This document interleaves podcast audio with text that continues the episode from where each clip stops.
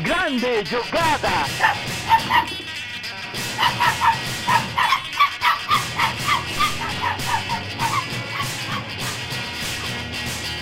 Autogol!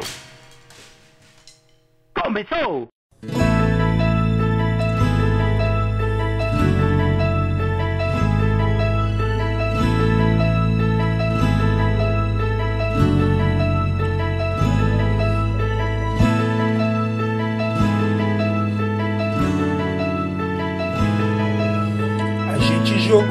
Venceu lá no Morumba. Mandou o Everton pra Cucuia. Com o Luciano foi pro céu. Eu vi desabrochar, ser desejado. Quase ganha campeonato. Sem ter um grande plantel. Eu fui seu guardião, eu fui imprensa amiga, pois eu sabia que comigo que o hate nunca teve uma razão. Eu vi se aconchegar em outros bancos e eu fui chorar no canto, me sentindo tão sozinho. No clube o sabor amargo do ciúme diretoria não assume. Bateu na trave com o timinho. O tempo passou e eu sofri calado. Não deu pra tirar você do pensamento. Queria bem mais que ganhar campeonato. Ter um time que gosta de jogar bonito. Zagueiro avançado e goleiro líbero. Chorei de emoção quando acabei de ver que o contrato com o Flu tá impresso. Você assinou e eu me confesso. Estou com Sene, mas o treinador da minha vida é você. Estou com Sene, mas o treinador da minha vida é você. Estou com Sene, mas o treinador da minha vida é você.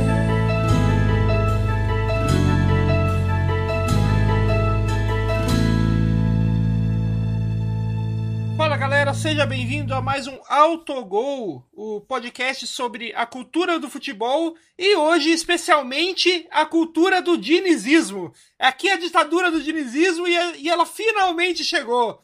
E aí, Altarude, como é que você tá? Pronto para mais para a primeira ditadura que você vai vai aí é, abraçar e aceitar de braços abertos? É, talvez não a primeira, Cara, talvez não a primeira dura, mas ditadura é, é com certeza, né?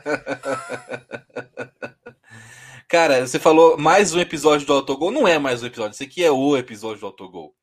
A gente finalmente vai fazer um episódio totalmente dedicado a Fernando Diniz. Aproveitar o, momento dele no Fluminense para fazer isso. É, e, e aproveitar também que a gente não tem mais o Orelha, né? A gente chegou a fazer um episódio no passado falando bastante sobre o trabalho do Diniz no São Paulo, mas o Orelha atrapalhava um pouco, né, Nó? Ele, o cara que. é, Ele, ele cumpriu esse papel de trazer as, as- as fake news da, da- da- opinião pública sobre o Diniz, mas a gente não tem mais o Orelha, então a gente pode falar em paz. É um episódio de pura e simples exaltação ao Fernando Diniz como treinador de futebol, então fica aí. Tô, tô animado, não? Tô animado. É, esse episódio aí, ele surgiu, na, ver- na verdade, ele surgiu como, digamos assim, uma errata, uma correção, uma, uma correção de uma injustiça que a gente fez no nosso último episódio, né? Que a gente tava discutindo aí várias perguntas, né? Que eu, colo que eu sugeri no ar aí. E uma das coisas era, uma das perguntas era se tinha algum time no Brasileirão atual que poderia ser o, o Boston Celtics, o Brasileirão, um time que ali na, o- depois de um terço do em- na- no primeiro terço do campeonato estaria ali no meio da tabela, mas que no fim poderia estar disputando o título. E a gente esqueceu, assim, o, o- isso a gente não falou ali no, na, na, ép- na hora do Fluminense do Fernando Diniz, né? Que por um, um- uma leve ironia do destino, quando finalizou a 12 rodada, que é mais ou menos um terço do campeonato, né? Não é exatamente um terço, porque um terço seria 12,6, 12,7 rodadas, né? Seria um número meio quebrado. Mas a gente considera ali na 12 ele tava a- ex- o- numa posição bem próxima do, de que o, o Celtic estava na última temporada da NBA em janeiro, quando ele fechou um terço do campeonato. que O Celtic estava em 11 na Conferência Leste e o Fluminense estava em décimo no Campeonato Brasileiro. Então, ó, a- além de ser dois times que o verde e o branco são as, duas das cores principais né, do time, né? Então, são muitas. mu- muitas Meu coincidências Deus. ali. Meu Deus, muitas coincidências. Incri- incrível, incrível. É assim, agora, agora falando sério, eu acho que ninguém vai poder fazer o que o Boston Celtic fez, porque pra mim ninguém vai brigar com o Palmeiras pelo título. A gente fala disso depois, porque agora é hora de exaltar ele, o homem, Fernando Diniz. É isso aí, e esse é o nosso episódio de Isidro, né? Um episódio com musiquinha, com uma musiquinha própria, como vocês já ouviram aí, né? A gente, Aut- Autogol Productions, a gente às vezes é, dá uma caprichada aí nesses episódios especiais para as duas pessoas que escutam a gente. Eu queria começar essa discussão, na real, falando do quanto as pessoas são injustas. É, é, a gente fala tudo em- muito em tom de piada, mas assim, o, o, o papo é relativamente sério aqui, né? As pessoas são muito injustas na análise do trabalho do Fernando Diniz, no geral, a gente vê que ao longo da trajetória dele é um cara que precisou sempre entregar muito mais do que a média para poder ser valorizado, ser reconhecido. Então, por exemplo, é, o Alda- ele levou o Aldax, um time recém-promovido à primeira divisão do Campeonato Paulista, a ser vice-campeão, eliminando o São Paulo, que tem beleza, tudo bem, né? São Paulo nunca foi nada, estava num momento brilhante, mas um São Paulo, vai, que brincadeiras à parte, foi semifinalista da Libertadores daquele ano, eliminando um Corinthians em Itaquera, né? Então você tem é, uma campanha foda desse time do Audax, e assim, aquele time do Audax foi desmembrado pelos outros times depois, né, no- no- ao longo da temporada, e quase, né, e poucos jogadores realmente vingaram a ponto de se falar, não, é, porra, não, é, o time era muito bom. Não, você vê que foi um conjunto que o cara conseguiu extrair algo de diferente, algo de fora do comum daqueles jogadores do Audax e levar ao, ao- ao vice-campeonato paulista. Só, só, só um- uma tangente aí. Teve algum jogador que saiu daquele Audax e foi virar um craque de algum outro time? Cara, craque não. O Tietchan fez um ótimo brasileirão no Palmeiras, que foi campeão aquele ano, né, com, no, no time do Cuca. O, o, o Camacho não, não foi bem no Corinthians, o Sidão foi pro Botafogo e depois pro São Paulo. O Felipe Alves se, se estabilizou um pouco no Fortaleza, o goleiro durante um tempo, mas também nada nada demais. Ti- Tinha mais. O o Ítalo tá no Bragantino, faz, faz brasileirões razoáveis, assim, o grande craque que você pode falar assim: olha, aquele time era um time muito bom e o Diniz deu sorte de ter aqueles jogadores. Não era, era um time que ele construiu e que É, ele, então, é, a- ele até- levou o coletivo. Sim, exatamente. É, até esses jogadores aí que foram pra outros clubes maiores e tal, são, são, eram jogadores que nunca chegaram nesses clubes como craques, né? Eles sempre foram jogadores pra compor, compor elenco. Isso, exatamente. Então, o, o que, o que a gente vê, né, do, o, é uma régua, um sarrafo sempre mais alto pro Diniz. Ele tem que fazer o que, o que outros não conseguiriam fazer. Né? Então ele, ele, ele pega um Fluminense que brigaria para zona, tipo, na primeira passagem dele pelo Fluminense, um Fluminense que brigaria para meio, meio de tabela para baixo. Se ele não entrega muito mais do que isso, tá ruim. Né? Ele é, pega um time do, do São Paulo bizarro de ruim, um elenco muito fraco. E ele leva esse time a quase ser campeão brasileiro. Ah, mas São Paulo pipocou, abriu tantos pontos e perdeu. Porra, beleza, mas não era um time que brigava, porque tinha condições de brigar por título com os outros clubes do, do, do Brasil. O, o que a galera fala que, que é o São Paulo pipocou, é, é- acho que é, é menos que o time pipocou e mais aquilo que. A regressão ao normal, né? Porque o normal não era o São Paulo estar disputando título. O normal era o São Paulo ser um, um time de meio de tabela naquele, naquele campeonato. Sim, e a gente vai falar sobre isso daqui a pouco também. Teve muito dedo podre da diretoria do São Paulo naquele, na- naquele campeonato. Para mim, a grande responsável pela, pela não conquista do Brasileirão 2020 foi a troca de presidente do São Paulo no meio da campanha. Mas enfim, a gente vai entrar nisso quando for falar especificamente sobre a passagem do São Paulo. Né, Mas você pega então o Diniz, que quando ele é vice-campeão paulista no Audax, as pessoas esperavam que fosse, sei lá, campeão, tá ligado? Ah, é um time que não, não serve, mesmo eliminando São Paulo e Corinthians. E aí no ano seguinte vai mal no Audax, no Paulistão, tá vendo? Não é nada disso. Ou seja, um time que disputou três Série A1 na, na história tinha que brigar por título todos os anos, não faz sentido. Mesma coisa com o São Paulo, com o, o, o Santos, que depois foi ridículo com o Carilli, pior, muito pior do que com o Diniz.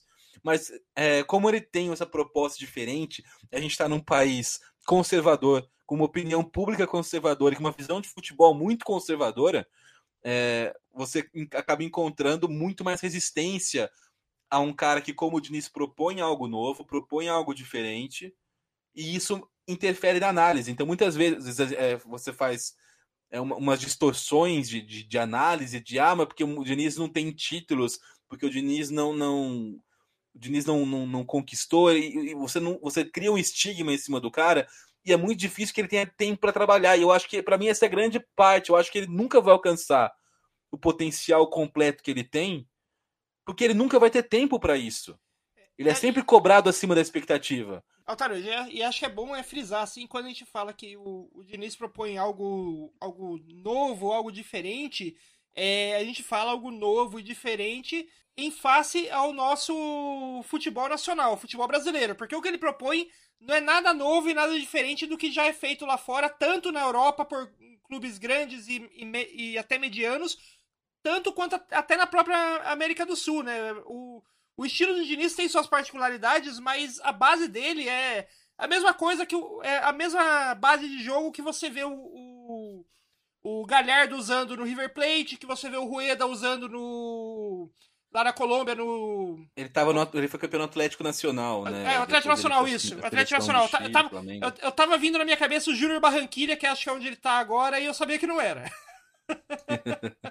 É o Atlético Nacional, é, mas... que, era, o time do é o time que, que do, do grande craque, o artilheiro da Libertadores, que, não, que parece jogador típico do Diniz, né? Que foi para outro clube e não jogou mais, só jogou naquele Atlético Nacional, né? O, o nosso grande Borja. Sim, sim. É, o, mas é, é, tem, tem isso, né? O, o, quando a gente fala que ele propõe algo diferente, realmente é algo que.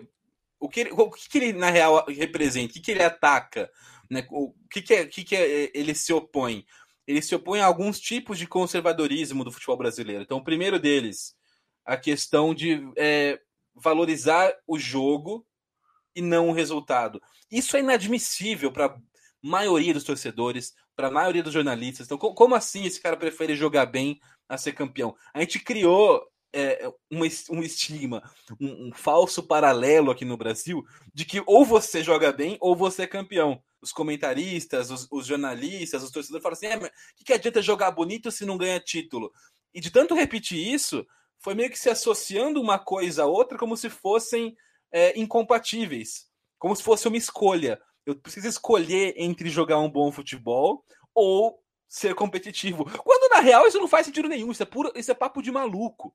Quanto melhor você joga, maior a sua chance de vencer jogos e, consequentemente, vencer campeonatos. Foi, jogando muito bem, sendo o melhor futebol jogado do, do, do Brasil, o São Paulo, com um elenco muito abaixo do Flamengo, quase foi campeão brasileiro.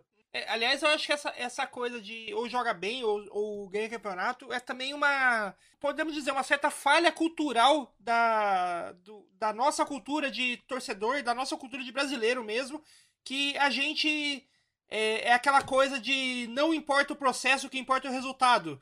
É, a gente não gosta de futebol, a gente gosta de ganhar. Então, então tanto que é normal é, você ter torcedores que não são torcedores de um esporte, são torcedores é, daquilo que tá ganhando. Então, quando você tem um, um, um time bom no basquete, o cara tá torcendo para aquele time. É, quando você tem um time bom, no, quando o time bom tá, tá, melhor no futebol, ele tá assistindo futebol. Quando o time que ele, da cidade dele, ou, ou do coração dele, tá bem no vôlei, ele tá assistindo vôlei.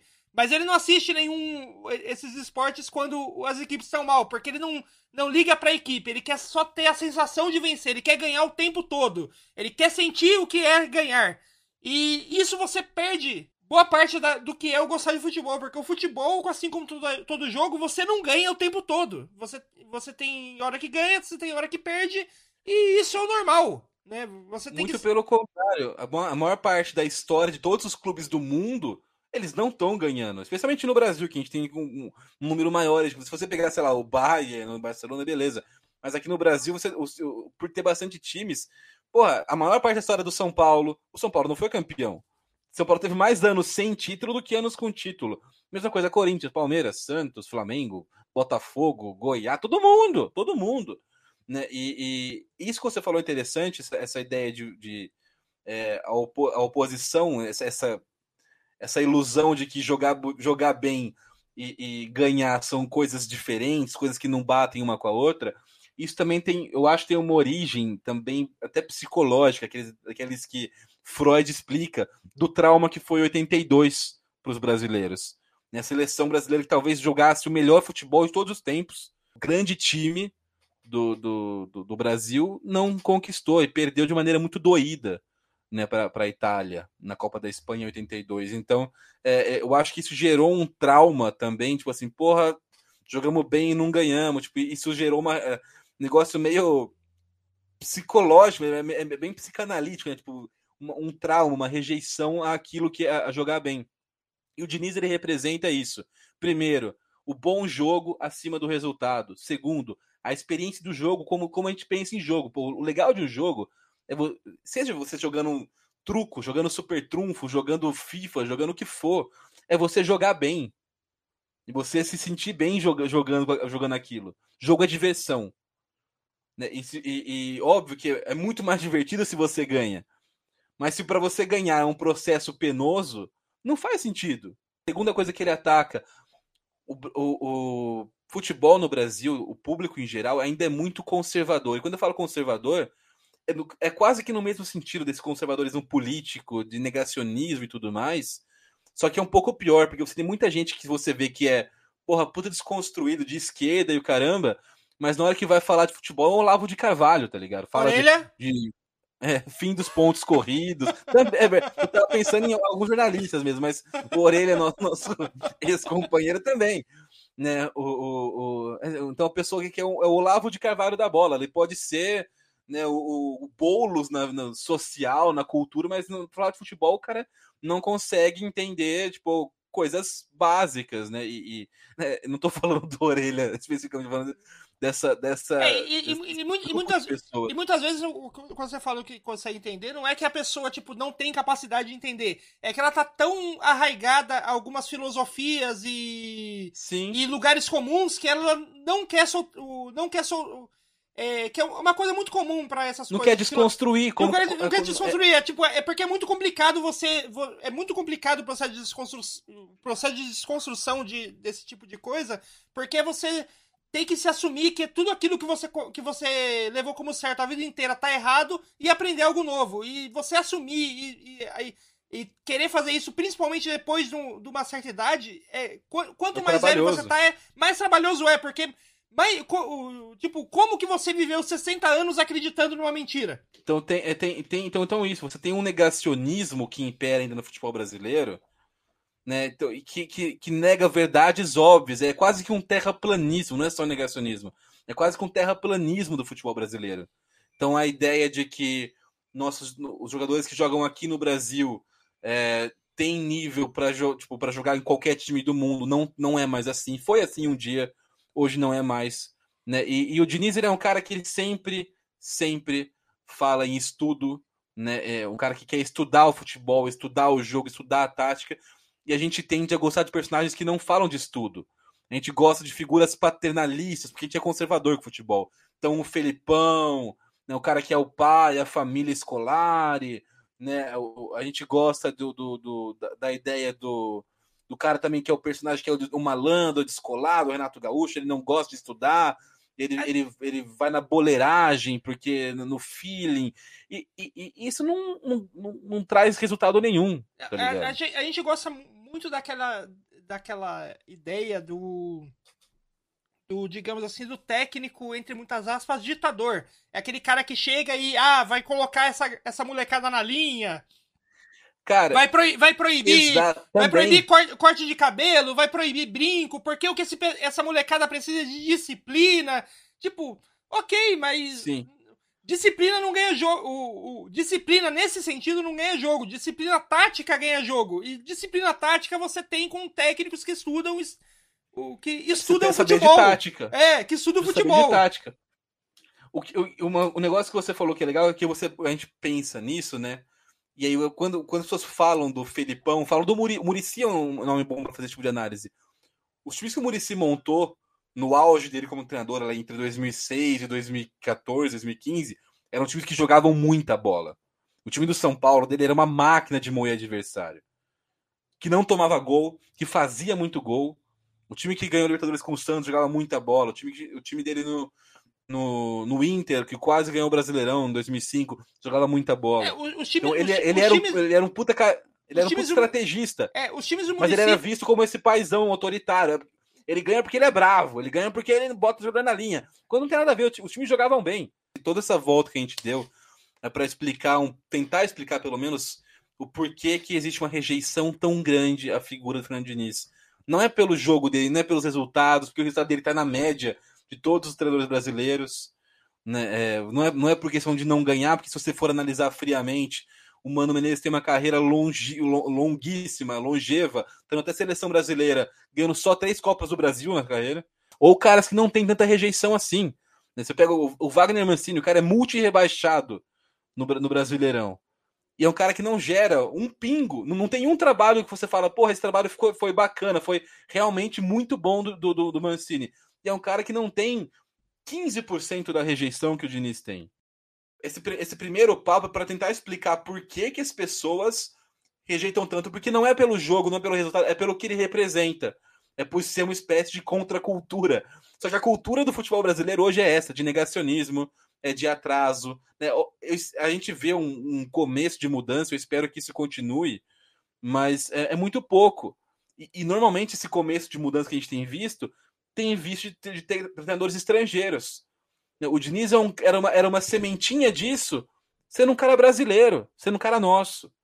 E a gente tem que valorizar e não minar ou perseguir esses caras. Então, se você chegou até aqui ouvindo um episódio, né, das duas, uma, ou você também gosta do Fernando Diniz e quer saber, né, quer, quer, quer acompanhar essa discussão, ou você não gosta e quer é, ouvir ah, que esses dois vão falar de, de bobagem né, daqui para frente. De qualquer forma, eu quero convidar a gente justamente a desconstruir esses preconceitos e essas, essas visões meio que pré-concebidas que a gente tem sobre os trabalhos do Diniz. Já que a gente vai desconstruir um, um pouco essa, essa visão que a gente tem do Diniz, acho que a gente pode começar é, falando da, de como foi a carreira dele de treinador já desde o começo, né? Porque o Fernando Diniz, ele tem uma. Um... Quando ele começou, ele, ele já apareceu como um dos treinadores talvez mais. de maior potencial que a gente tinha no, no Campeonato Brasileiro, né? Que ele, o primeiro trabalho dele como treinador, que eu, eu fui descobrir isso pesquisando pro episódio, eu realmente não sabia disso. O primeiro trabalho dele como treinador foi no, em 2009 no Votorati, que foi é, quando o Votorati é, conseguiu os títulos da do Paulista 3, do, da Paulista Série 3 e da Copa Paulista, que são os dois únicos títulos da, da história do time, que logo depois é, desses títulos ele foi, Não existe foi mais. extinguido. É, é. O, Votor, o Votorati era uma. Era uma é, parceria né, entre a Prefeitura de, Foran, de Votorantim e a empresa Votorantim de Cimento. Né, eu, eu até morava em em Sorocaba na época. Para quem não sabe, Sorocaba é uma cidade que é grudada em Votorantim. Votorantim é praticamente um, um bairro de Sorocaba, porque Votorantim é uma cidade de, sei lá, 20 mil habitantes, grudada a Sorocaba, que tem 600, 700 mil. Então é praticamente um bairro da cidade. E eu, eu morava em Sorocaba nessa época, e o Votorati, é, Sorocaba tem, tinha, tem dois times na cidade, né? Tem o São Bento, que é o clube tradicional da cidade, e tem o Atlético Sorocaba, que é um clube mais novo, mas que também chegou a fazer um certo sucesso e, e se, se, tornou uma espécie de tradição também na cidade. E nessa, nesse ano aí, desse, específico de 2009, 2010, a cidade toda de Sorocaba só falava do Votorati. Era o grande clube ali da região, porque era o, é, era o, o clube que apontava como tipo, ah, agora a cidade de Sorocaba vai vo voltar para o mapa do futebol nacional. Daí o clube foi extinguido depois de dois títulos. Para quem acompanha futebol de interior, acho que vai acompanhava na época, vai lembrar que realmente foi uma sensação, né? Eu sou de Rio Claro e lá, tipo, eu sempre acompanhei muito, muito, muito torcedor do Rio Claro desde sempre. E, e foi uma, uma, uma, sensação esse fim do Votorati que estava despontando. E logo depois ele já, ele inclusive fica na região, né? ele vai para o Atlético Sorocaba. Ele, ele, ele chega a rodar para Jundiaí e Botafogo, mas passagens curtas, onde ele volta a ter destaque mesmo na de Sorocaba.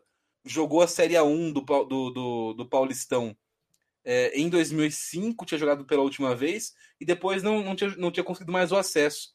Né? Só, foi, só foi voltar a jogar a primeira divisão do, do Paulistão depois, em 2013, conseguindo o acesso com o Fernando Diniz. O Diniz ele, ele também foi responsável por pegar o Atlético de Sorocaba e colocar na primeira divisão do Campeonato Estadual depois de vários anos fora.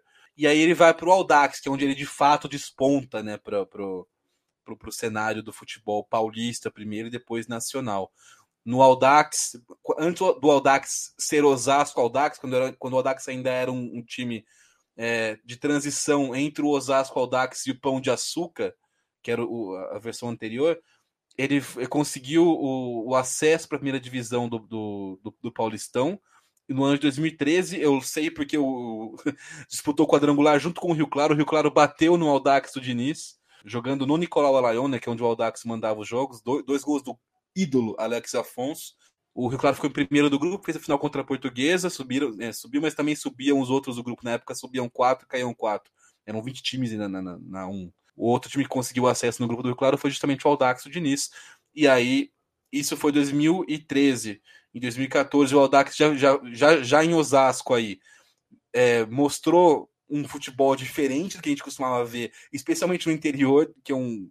Pô, é, o interior é meio que um. Pra, se a gente fala que o futebol brasileiro é meio resultadista, então o interior é muito pior. Porque você tem ali um tiro muito curto, né?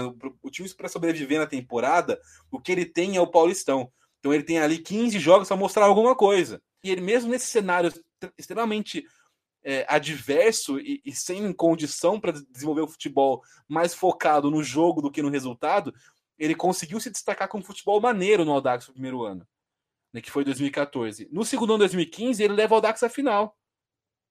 Em 2016, já o Audax com, com um pouco mais de dívida, sem tanto investimento, não conseguiu repor, re, é, reconstruir o time que foi desmontado né? A base do time do Audax chegando na final era aquela base que vinha junto com o, com o Diniz desde o começo no Audax.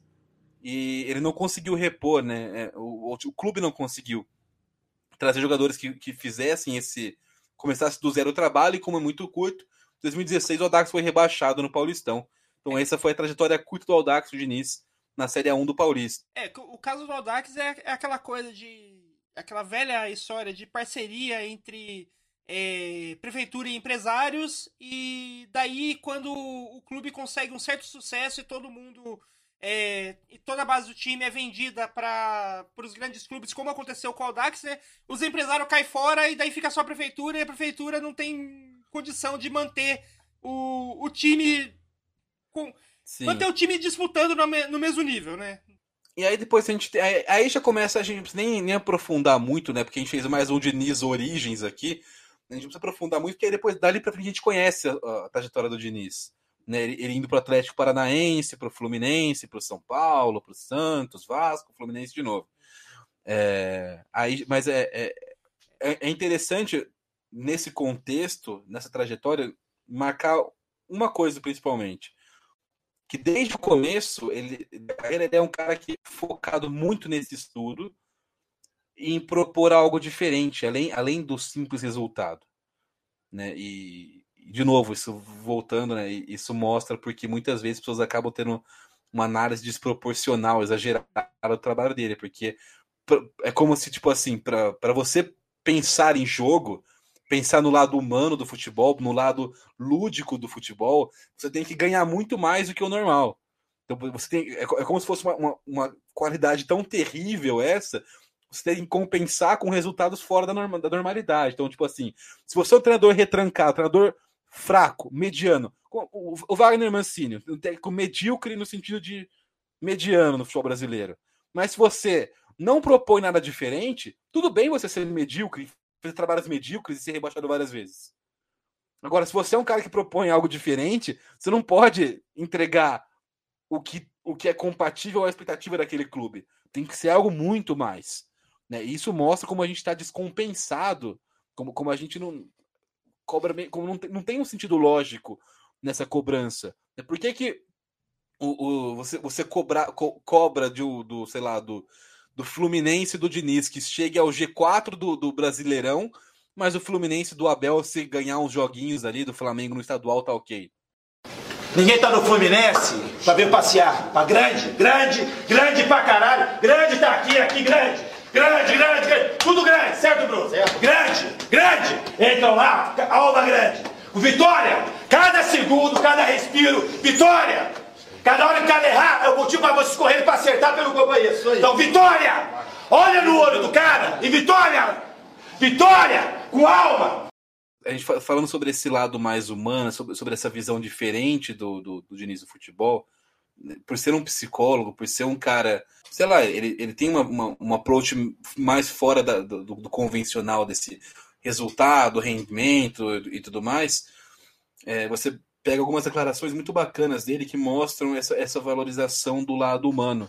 Jogador, o que eu mais vi é uma distorção que eu tento corrigir na medida do possível e com as minhas limitações que um jogador que joga bem, ele passa imediatamente a ser uma boa pessoa. E um jogador que joga mal, ele passa a ser uma pessoa que não precisa ser respeitada. Então essa foi uma das coisas que mais me fez sofrer enquanto eu fui jogador de futebol, principalmente jogador de futebol profissional e de time grande, que é onde eu militei a maior parte da minha carreira. Então isso acaba você matando muitos talentos logo na nascente, porque é difícil você suportar isso. E aí também tem, nesse mesmo sentido, tem uma outra fala dele que é bacana, que ele dá, ele dá alguns exemplos. Né? Ele está falando do São Paulo sobre como o lado humano do jogador de, pesa para ele. Então, para ele, beleza, é óbvio que tem o desempenho, tem a parte técnica, a parte tática, mas ele precisa saber para potencializar tudo isso do lado humano do jogador. O que as pessoas acham que é superficial, para mim é a coisa mais importante. Então, o Elinho veio da onde? Ele tem pai, ele tem mãe, como é que é? Ele está aqui no São Paulo há quanto tempo? O que, que ele precisa? E para mim isso é uma coisa mais importante. Não é se ele o gol, se ele fez o gol. É saber como ele conseguiu ajudar essa pessoa a ter mais consistência para ele viver. E assim, a parte tática é importante, mim é importante. Talvez dos caras que eu conheço, talvez eu seja o cara que mais trabalha no campo. O maior número de, de volume de, de horas no campo, de intensidade também. A parte tática é muito importante, mas essa parte de você saber com quem você está lidando e respeitar quem, com quem você está trabalhando, eu acho que é a parte mais importante que aqui no Brasil, que a gente vê levar muito mais a sério, a gente deixa no segundo plano e passa a copiar aquilo que é normativo na Europa. Né, e, e, nessa linha também, Noia, tem o, o, ele participou uma vez de, de uma live do, do, do canal do UOL no YouTube com o Canalha, né, com o João Carlos Albuquerque. No, no, que era aqueles canários, não lembro exatamente qual era a composição daquela live, mas ele fala muito sobre, é, o, sobre o, a luta que ele tem por o futebol mais humano, que o futebol é, ele está cada vez mais focado em resultado, em, em negócio, em dinheiro, está deixando de lado o aspecto mais importante dessa equação, que são as pessoas. O futebol, de fato, não é um lugar onde a, as pessoas estão no primeiro plano, às vezes nem no segundo plano. É uma maquininha de moer gente, de causar sofrimento, para quem joga, principalmente. É, infelizmente, ele tá certo e tá certo em, até em altos. Em mais de um nível, né? Porque o futebol é uma máquina de moer seres humanos, assim como o mercado de trabalho é uma máquina de moer seres humanos, porque na real, né, o capitalismo é uma máquina de moer seres humanos, né? Pois é. pois é. E, eu, eu acho também que já, já que a gente está falando sobre né, máquinas de moer humanos, acho que dá para a gente entrar no assunto do São Paulo do Diniz, que talvez seja a passagem mais marcante dele nessa trajetória dele em time de Série A do Brasileirão, porque foi a que durou mais tempo.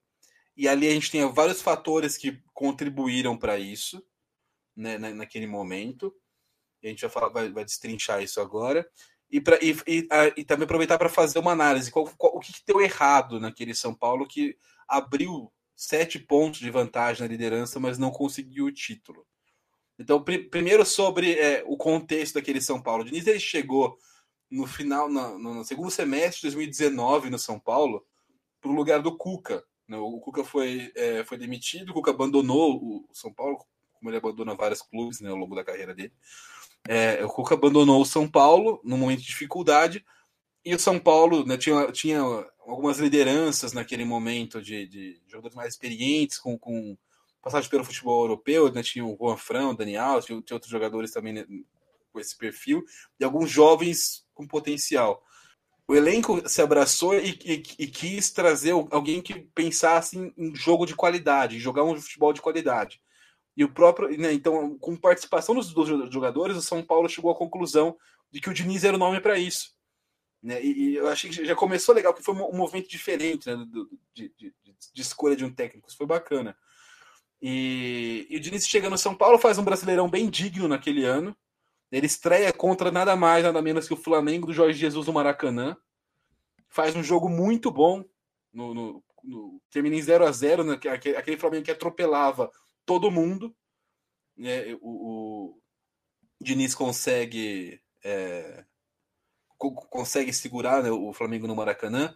O Diniz é o cara que quebrou o tabu do São Paulo no Allianz Parque, por exemplo. A primeira vitória do São Paulo jogando lá no estádio novo do Palmeiras foi com o Diniz.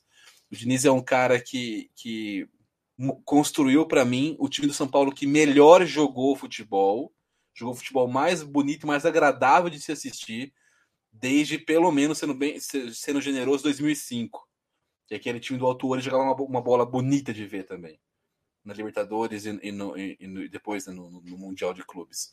E, e, ele construiu um São Paulo que dava gosto de você ver jogar. Então, para mim, esse é o primeiro ponto. E, e que, que, já justifica uma defesa do, do cara. O futebol, ele, como a gente falou, ele tem, ele tem que ser mais do que você ganhar o PD. Você tem que ter prazer de assistir. E eu nunca tive prazer, nunca não, mas assim, de, sei lá, de 2009 para frente, nunca mais tive prazer em ver um jogo do São Paulo. Porque não, não, não, era um jogo bom de assistir, um jogo bonito de assistir. Isso, isso foi recuperado com ele. O, o Osório teve uma semente, mas acabou muito rápido. Foi muito curta a passagem do Osório no São Paulo. E com o Diniz você teve de novo esse. esse porra, o São Paulo vai tá jogando bem. E naquele ano o São Paulo não foi campeão porque não tinha elenco para isso. Mas o São Paulo jogou o melhor futebol do, do, do, do, do país, do Brasil na, naquele ano de 2020. Agora, por que, que o Diniz teve tempo para fazer aquilo? Porque normalmente ele não tem tempo. A pandemia certamente ajudou muito, porque teve uma paralisação grande.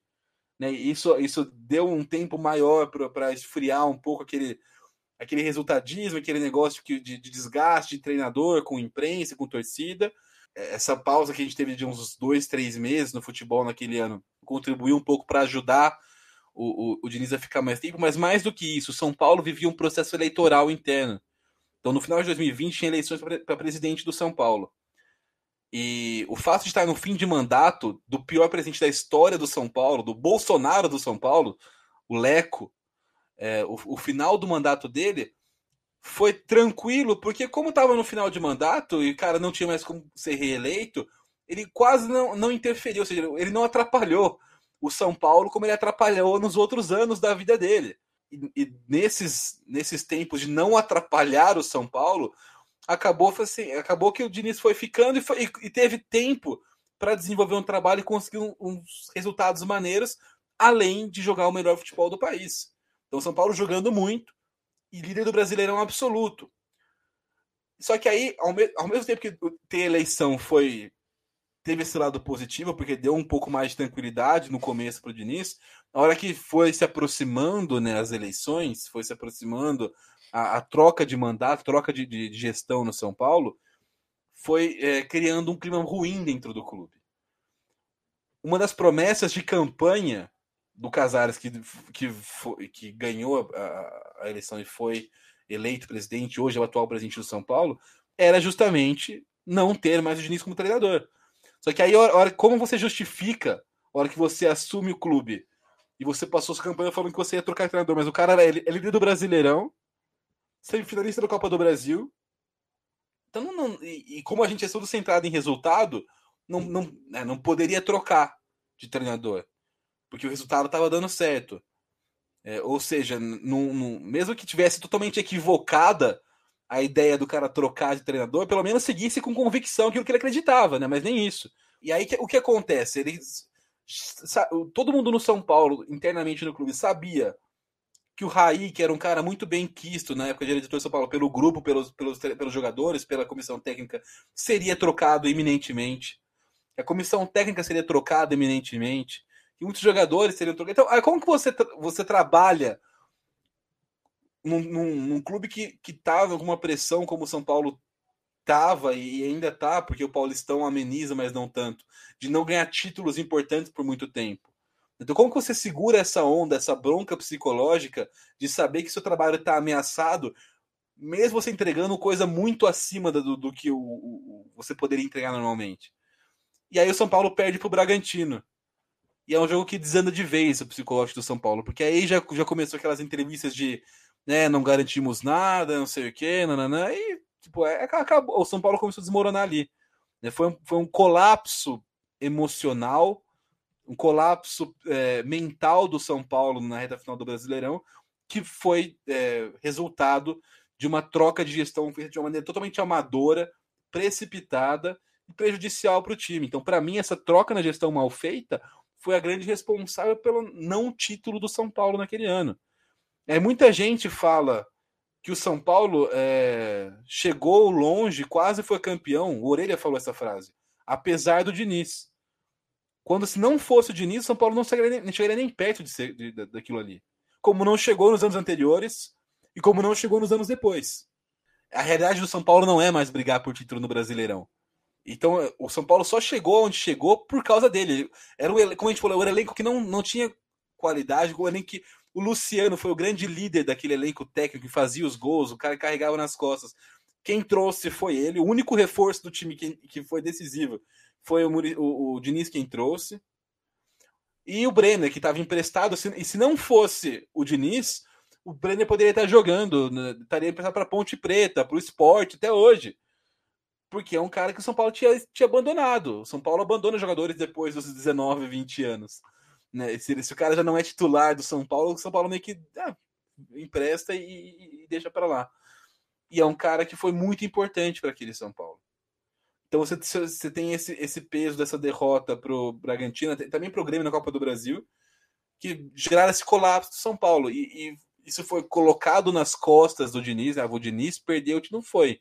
Se o São Paulo um dia sonhou, teve possibilidade de ser campeão brasileiro, depois de muitos anos, na única vez, desde 2014 pelo menos, sendo bem, bem gentil, generoso com o São Paulo, é, foi porque o cara fez um trabalho muito acima da média e muito, entregou muito mais do que se esperava daquele grupo, daquele elenco. É, pensando né, para esse podcast e tal, eu percebi que eu tenho um. É, sabe aquela.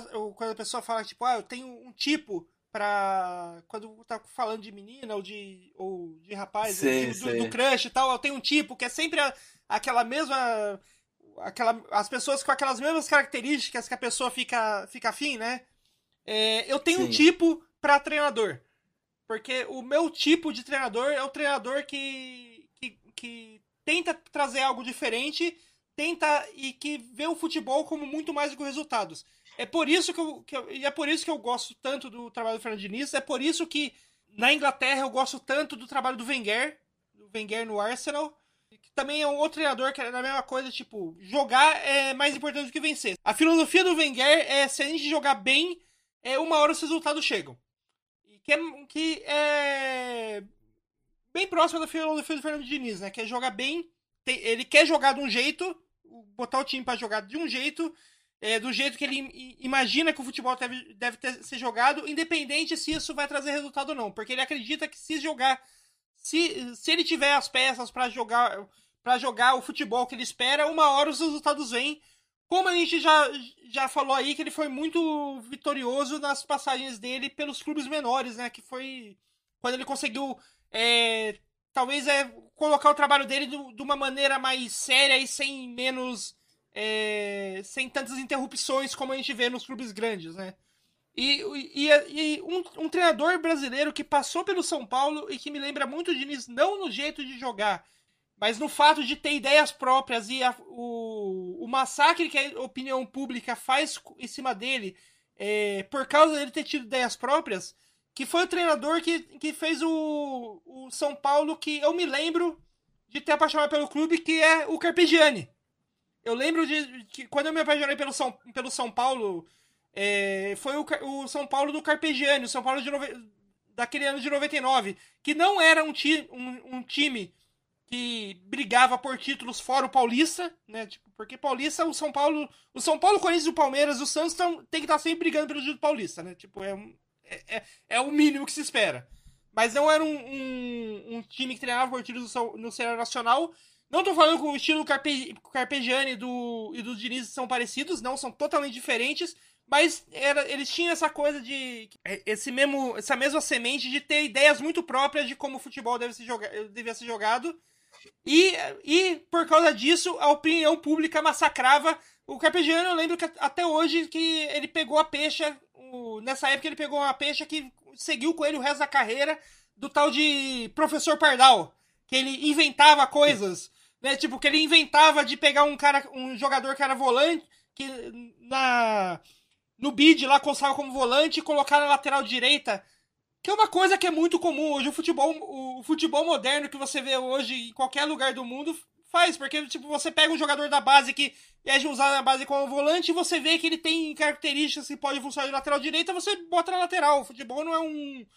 Não, o que não, não é um faz sentido. Né? Travado, né? De posição. Você, você começou como, como volante, você vai ser volante a sua vida inteira, mesmo que você pudesse ser um, um lateral muito melhor.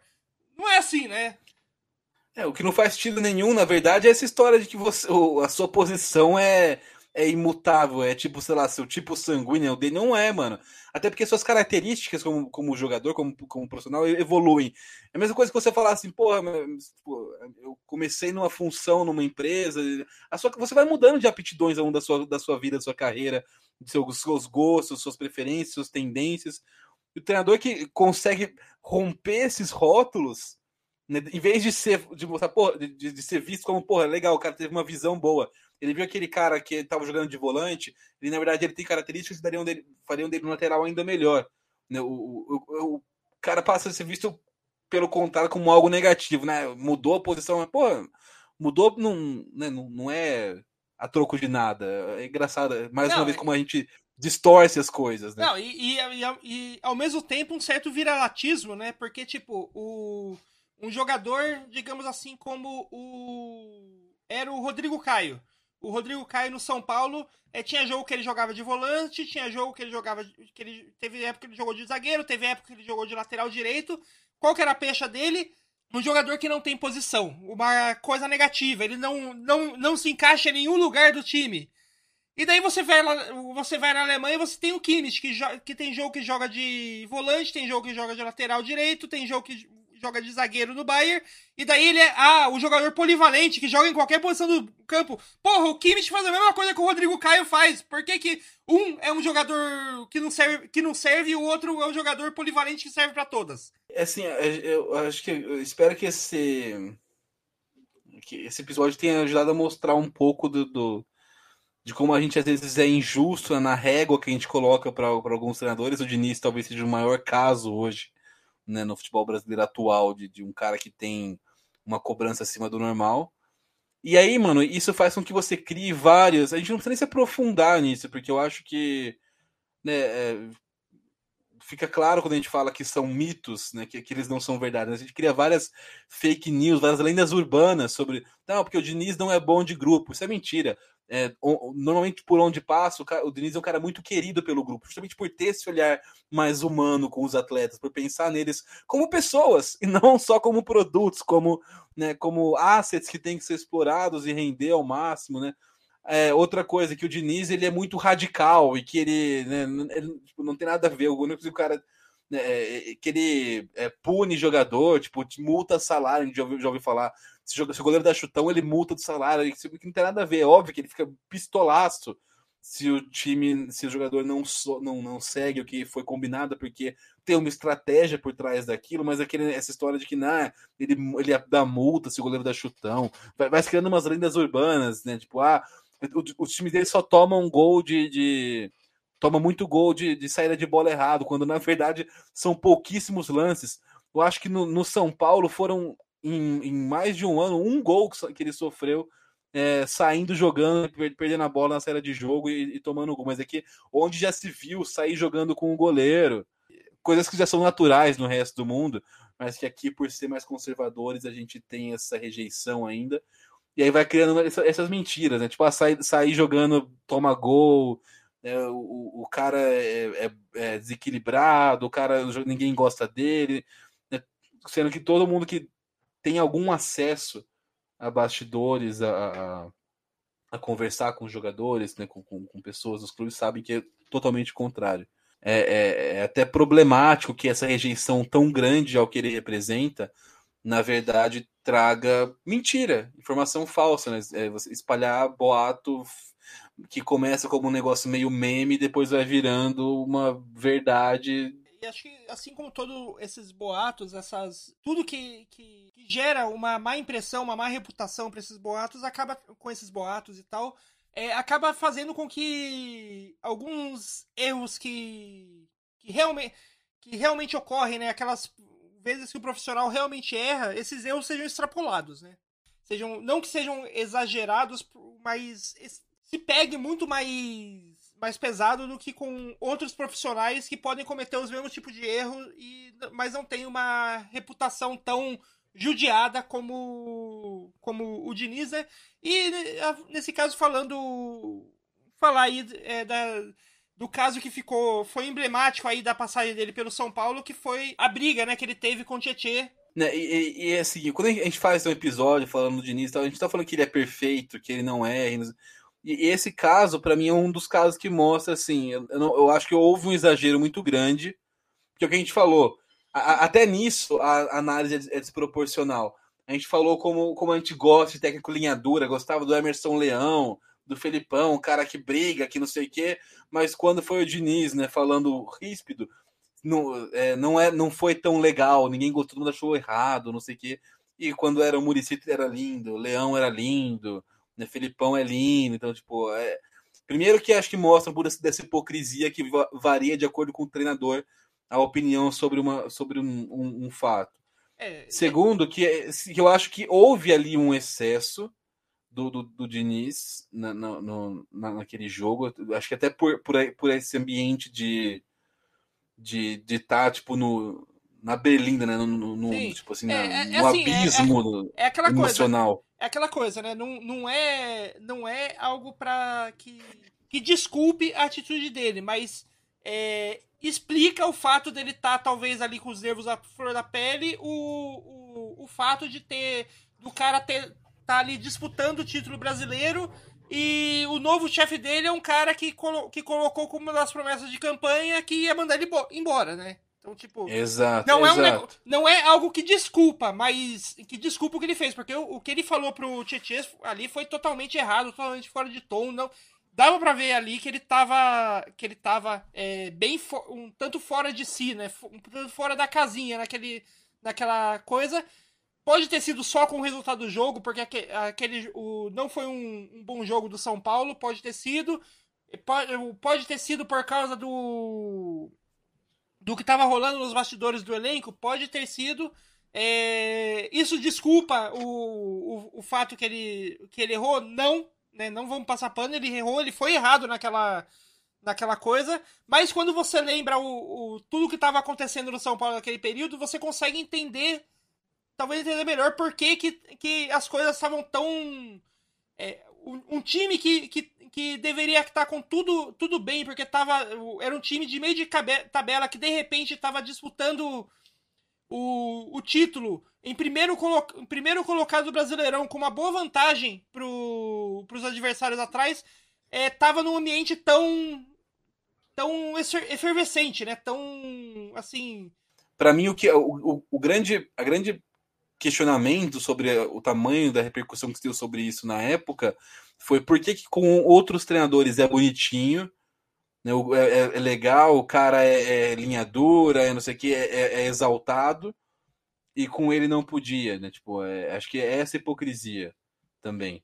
E também a hipocrisia do resultadismo, porque o Diniz sempre foi um cara que cobra de maneira efusiva durante os jogos do jogador, mas quando estava ganhando não tinha problema é no jogo que estava perdido. Então são duas hipocrisias ali, né? Primeiro a, a de você, ah, não gosto dele, então ele não pode, mas os que eu gosto podem fazer. O Mano pode ser cuzão, o Felipão pode ser cuzão, o Murici pode ser cuzão, esses caras tudo pode, pode ser rígido, xingar, o Leão ficou, era, era exaltado todos os dias na imprensa por dar patada em jornalista, que é bizarro, né? E, e né, o cara não. A análise foi diferente com ele. Então acho que não dá nenhuma justificativa do que ele fez, porque para mim não, não justifica muito. Foi realmente um momento mais insensível, assim, né, dele por, por expor o jogador e tal. Mas é, o, o que incomoda talvez seja essa hipocrisia na análise, né? O, o que para uns pega e para outros não. O Tietchan é, revelou tipo, que ele ficou na, na época muito, muito nervoso, muito é, puto com o Diniz, né? Porque ele se sentiu um tanto. Ele sentiu que aquilo não. O que ele tava, tava ouvindo ali não era justo, né? Tipo, parecia que. Parecia que a raiva não era toda com ele, né? Aquela, sim, aquela, sim. aquela coisa de, de quando você, você tá. Você, que acho que todo mundo já passou por alguma, por alguma coisa, né? Você tá nervoso com outras coisas e daí alguém te dá um empurrão na bate você na rua, na rua, tipo, dá um, encontrão, alguma coisa assim, alguma coisa menor que daí te faz você explodir e você desconta na pessoa que não tem nada a ver, uma raiva que é de outras coisas, né? É uma, isso é uma Sim. coisa muito comum do ser humano, é mesmo é, tem muita gente que trabalha isso em terapia, né? Terapia de raiva muitas vezes é sobre isso, sobre você entender o que, qual é o motivo da sua raiva, né? E por que que você está descontando ela é, nas pessoas. Então é um, é um negócio que. Assim, eu, eu acho que. Eu, eu tenho certeza que o Diniz, como. Como formado em psicologia, ele sabe melhor do que eu, do que a gente até sobre isso. Mas é uma coisa que todo mundo já, já passou por um dia, né? E descontar em alguém uma raiva que não é sobre aquela pessoa. Né?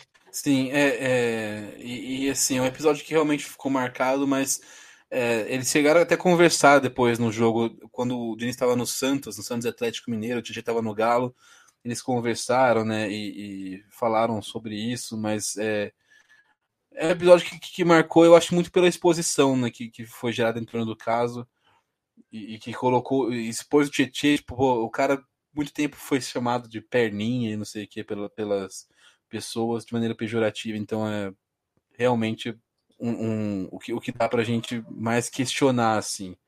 Mas, assim, é, acho, que é, acho que é bacana a gente né, ressaltar o quanto toda, toda essa conversa aqui não é, não é porque, ah, não, a gente né, quer que todo mundo jogue igual o Diniz, que to...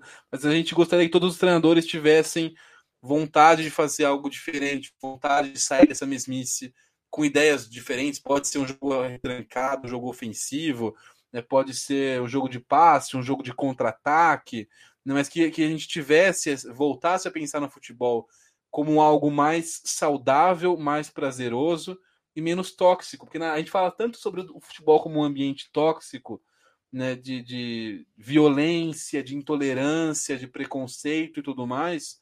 Querendo ou não, você ter um treinador que você que olhe pelo lado humano, que, que saia um pouco desse resultado, desse negócio de futebol é guerra e, e tudo mais, isso, isso ajuda a tentar quebrar essa toxicidade do futebol. Eu acho que muito mais do que jogo bonito, do que tática, do que filosofia de jogo, o Diniz era um cara contra a cultura, contra essa cultura violenta, essa cultura é, intolerante, essa cultura imediatista e negacionista do futebol. Ele é um personagem que tem a acrescentar muito no futebol brasileiro. Então espero muito que é, ele consiga ter o tempo para trabalhar e, e, ter algum resultado positivo para dar um respaldo maior para as passagens deles nos clubes, porque ele é um cara que eu acho que pode contribuir muito com o futebol brasileiro, não só taticamente, mas como de fato um fator social, um aspecto social importante que é o futebol. E assim, para a gente finalizar a, a, esse nosso papo aí de hoje, eu que, queria propor uma reflexão aí para as duas pessoas aí que nos, que nos ouvem. Você já parou para pensar se você gosta de assistir futebol ou se você gosta de assistir o seu time ganhar.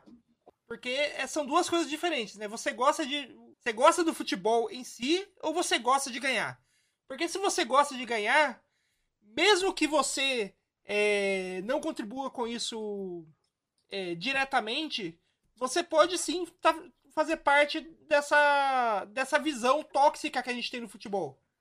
Porque o futebol é um jogo. E como todo jogo, você não ganha o tempo todo. Né?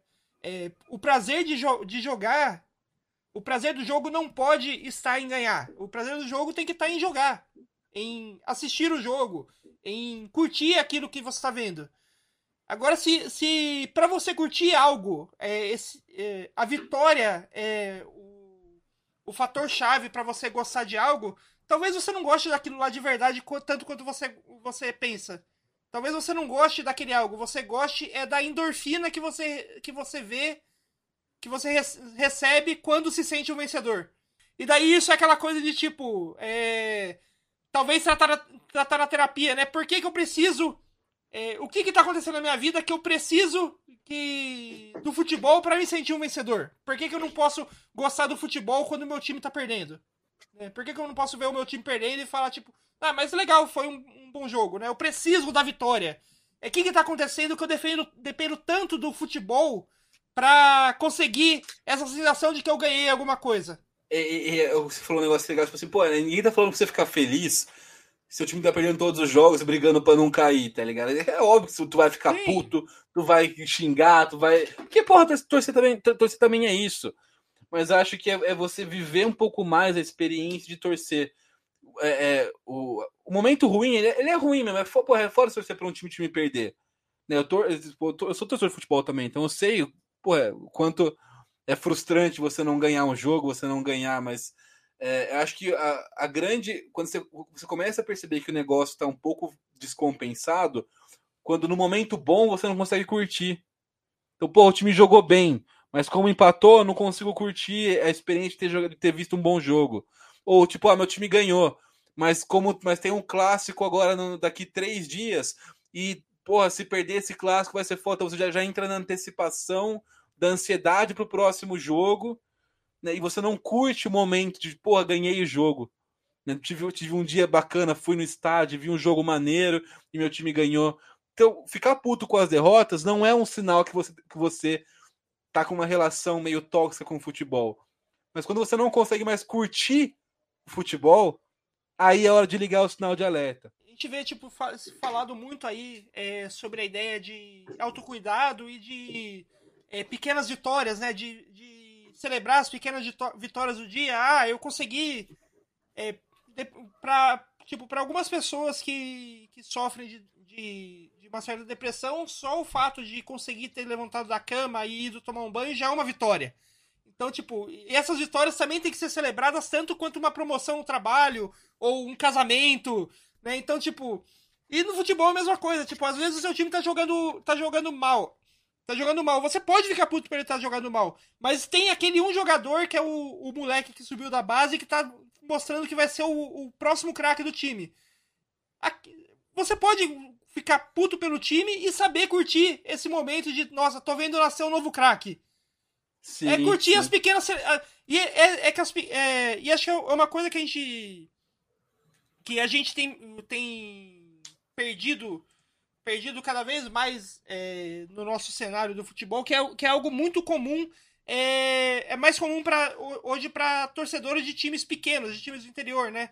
Que você sabe que o seu time não vai não vai é fazer frente com o São Paulo, com o Palmeiras, com um Vasco mesmo. É difícil. Mas você pode ver um, um esse time per, perder, mas jogou de igual para igual. Isso já é, uma, já é tratado como uma grande vitória para os torcedores desses times, né? E a gente e quando a gente foca só nos times grandes, a gente perde um pouco disso, né? Parece que só a vitória, só o campeonato que vale. Se você não, não conseguiu o campeonato, a, a grande vitória é, não, não, valeu de nada. A gente não consegue mais curtir essas pequenas vitórias que, que a gente tem aí ao longo do ao longo do ano. E saber curtir isso é, uma, é acho que é importante para manter até a paixão que tem pelo clube. Porque se, o, o se a sua paixão é, tá vinculada ao clube ganhar, a hora que chegar naquela fase que sempre vai chegar, que o clube para de ganhar, a sua paixão pelo clube morre. E é triste isso, né? E é triste isso. É isso Mas gostei, foi bom episódio, hein, Noé? É, é a, gente, a gente começa falando de Diniz e termina fazendo sessão terapia. É esse que, esse que é. é o episódio, né? Exatamente. É, é, pra, é pra isso que a gente paga ou não paga o Spotify Premium. Mas o. É, mas eu go- gostei, gostei. Eu Falando em coisa boa que eu tô gostando, nós já já emendando com minha boa dica, a good dick da semana, eu, é, eu, eu tava com um preconceito, confesso, com Stranger Things. Falei, porra, eu gostei muito da primeira temporada, a segunda foi legal também, um pouquinho pior que a primeira, mas ainda bem legal. E a terceira teve uma quedinha um pouco maior pra mim. Aí eu falei, putz, esse, esse final. é- é- A Netflix não tem dado bons encerramentos né, para as séries deles. E... Mas, cara, o que eu vi de Str- Stranger Things até agora, pra mim, tá muito, muito bom. Dá pra dizer, assim, sem exagero, que é a melhor temporada de Stranger Things que, que teve até agora. É, sim, também concordo. Eu, eu gostei muito dessa quarta temporada. É, eu acho que tem, tem algumas, algumas tramas ali que ainda ficaram meio. "Ah", mas, no geral, a, essa temporada ela tá conseguindo fazer uma coisa que a gente não tinha desde a primeira, que é aquela coisa de você terminar um episódio e você precisar assistir o próximo. Sim, isso é você querer muito ver o próximo, né? Tipo, é, é exatamente isso, né? Na, na primeira a gente tinha muito esse, porra, preciso ver o próximo e tal. E na, na terceira você fala assim, porra, eu não vou desistir porque eu cheguei até aqui, mas se eu pu- se pudesse mesmo, eu não via. Né? Então eu gostei muito. Qual que é a sua boa dica essa semana, Noé? Ah, minha boca, boa dica dessa semana aí é o, a, nova, a nova série do, do MCU, né? A série da Miss Marvel.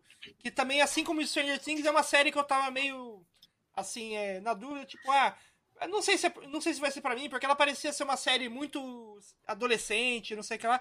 Mas ela é uma série adolescente no melhor sentido. Ela talvez seja a, a- visualmente, ela é facilmente a melhor série do, do MCU. Em matéria de visual, edição, fácil. Não, ela, porque ela tem, ela, ela tem uma coisa que as outras séries não têm, é que ela não é genérica. Ela tem uma, Uma estética uma própria. estética própria. E uma estética própria muito boa, muito. Muito assim, é ligado a, ao- a- não só a estética jovem, mas a estética da internet, né? Então, tipo, se você Sim. se você tá ligado ali em como funciona a TikTok, memes, é, Snapchat, é, tem, tem todas essas coisas ali na, na, na- na edição, né, dessa, da série, nessa parte visual do- da Miss Marvel. E, O e, negócio. Ah, perdão. Fala. e eu acho que a atriz, né, a atriz que faz a Miss Marvel, a Iman Velani, é um achado incrível da, da Disney. Sim. É, ela, é- Muito a- bom. aquela, aquela menina lá vai longe. Tipo, é, é- é difícil você ver atrizes adole- é, adolescentes tão carismáticas e tão, tão expressivas, né? Quanto, quanto a, a, a menina que é, ela, teoricamente, ela não era nem atriz. Esse é o primeiro trabalho dela de atriz. E ela conseguiu porque a tia, a tia dela mandou uma uma mensagem um- encaminhada num grupo do WhatsApp de que a Disney estava procurando atrizes é, é, com descendência paquistanesa e indiana, né? Descendência ali da, daquela região Sim. do, da, da Ásia, do sul da Ásia, né? Pra, pra, nova, pra uma nova série no Disney Plus. E a, a, a tia tinha encaminhado isso num grupo totalmente suspeito, ela ficou tipo. é, daí ela abriu o link, era tipo um formulário do Google pra você colocar suas informações, ela ficou tipo, ah, isso é. Isso é fake, né? Não é, não é possível. Mas aí ela deu um, um surto de consciência, ela, tipo, três da manhã, ela gravou um vídeo e mandou pra lá, e acabou pegando, tipo, ela. É, acho que é a primeira vez que, o- que uma corrente do WhatsApp trouxe algo de bom pra humanidade. Pois é, cara. Você tava falando da estética, eu acho um det- um detalhe bem pequeno, mas que eu acho muito maneiro, é quando eles estão trocando mensagem no celular, que é que é a maneira que eles colocaram de, de mostrar essas mensagens sem ser aquele negócio cafona, tipo, de uma voz falando a mensagem, ou de, de tipo, ah, o cara lendo, falando em voz alta enquanto manda a mensagem, tipo, lendo a mensagem em voz alta. É, de e, co- como ficou bonito como eles colocam as mensagens na tela, sempre interagindo com os elementos do cenário. Cara, se você não viu Miss Marvel, realmente uma ótima dica essa do Noia, vá ver, porque é- tá, tá bem bacaninha. A única, a única coisa ruim pra mim é isso, sai um episódio por semana, eu queria também maratonar tudo uma vez, isso é muito bom. É, é isso aí, então. É, um beijo pra quem. Um beijo pros fãs de Diniz, um beijo pros haters do Diniz. E até a próxima. Este programa usou trechos da preleção dada por Fernando Diniz no jogo Grêmio 4 Fluminense 5 em 2019 e de entrevistas do treinador para o programa Bem Amigos, programa Os Canaras e para o jornalista Felipe Lucena, do Lance em 2020. Todos os direitos reservados ao Sport TV, ou ao Sport, Lance e Fluminense Futebol Clube.